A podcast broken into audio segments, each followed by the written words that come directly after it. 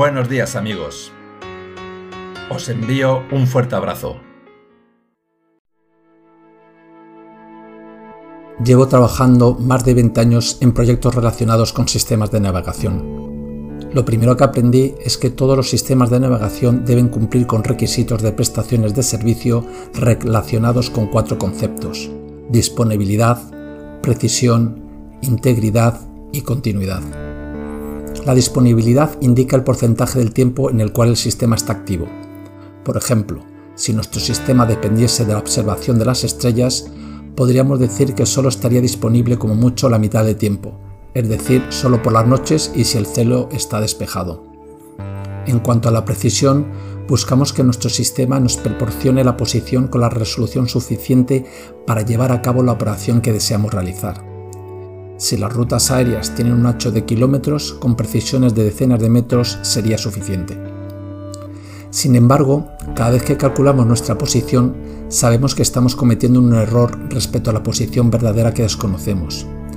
Por eso también se estima ese error, el cual nos ayuda a decidir si tenemos que abortar una operación si la estimación de ese error supera un umbral. Pero ¿qué pasaría si esa estimación del error es errónea y realmente el error verdadero es mayor? Entonces tendríamos un fallo de integridad, que podría llevar a un accidente. Pues podríamos creer que con nuestro margen de error el avión no tocaría tierra y sin embargo en la realidad estamos más cerca con el riesgo de una colisión. Y por último sería el concepto de continuidad, es decir, cuando pensamos una operación que dura un cierto tiempo, por ejemplo un aterrizaje, esperamos que no se produzcan problemas de indisponibilidad ni fallos de integridad. Los sistemas de navegación se diseñan para poder cumplir al máximo todos estos requisitos. Pero al ser muy exigentes se producen conflictos entre estos conceptos. Por ejemplo, si se quiere que haya mucha disponibilidad, tal vez se pierda precisión, y viceversa. Si se quiere mucha precisión, hay que descartar medidas que hace que a veces no podamos calcular la posición, entonces perdemos disponibilidad. Pero cuando hay un conflicto entre todos estos conceptos, el que prevalece es la integridad.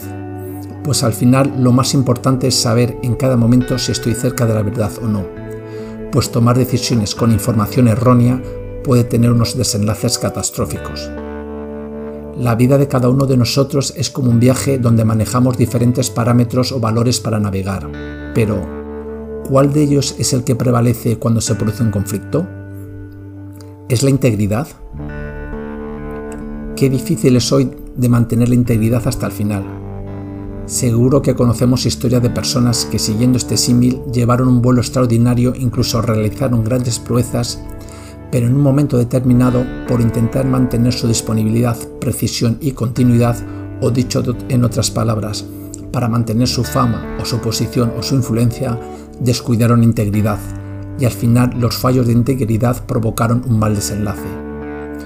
Pues en un viaje la integridad tiene que garantizarse desde el principio hasta el final.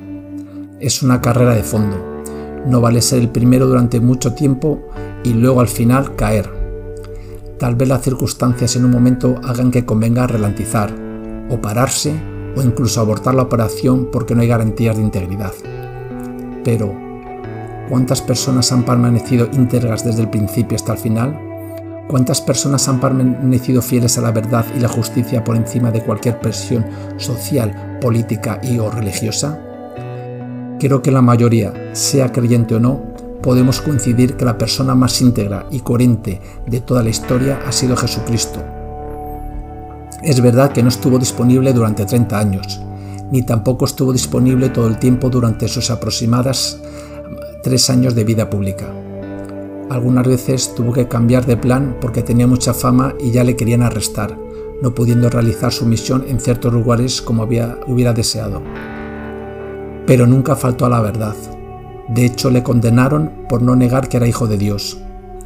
El hombre que hacía milagros, que sanaba a los enfermos, que daba vista a los ciegos, que hacía andar a los paralíticos, que liberó a los oprimidos, reanimó a muertos, fue torturado y crucificado porque el sistema político y religioso no buscó ni reconoció la verdad, sino que quiso mantener su posición y continuar con su estatus.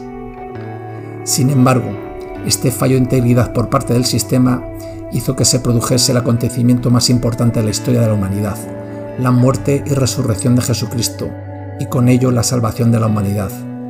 Solo donde falla la verdad y la justicia, Jesucristo puede derramar la gracia para superarla, sanarla y liberarle. Jesucristo es el camino, la verdad y la vida. Él es la luz del mundo. Él es el único sistema de navegación que no falla, que no engaña y que no te abandona. Puede parecer ausente, pero sigue trabajando en el silencio hasta el momento adecuado. Déjate guiar por Él desde la oración y la palabra. Pídeselo desde el fondo de tu corazón.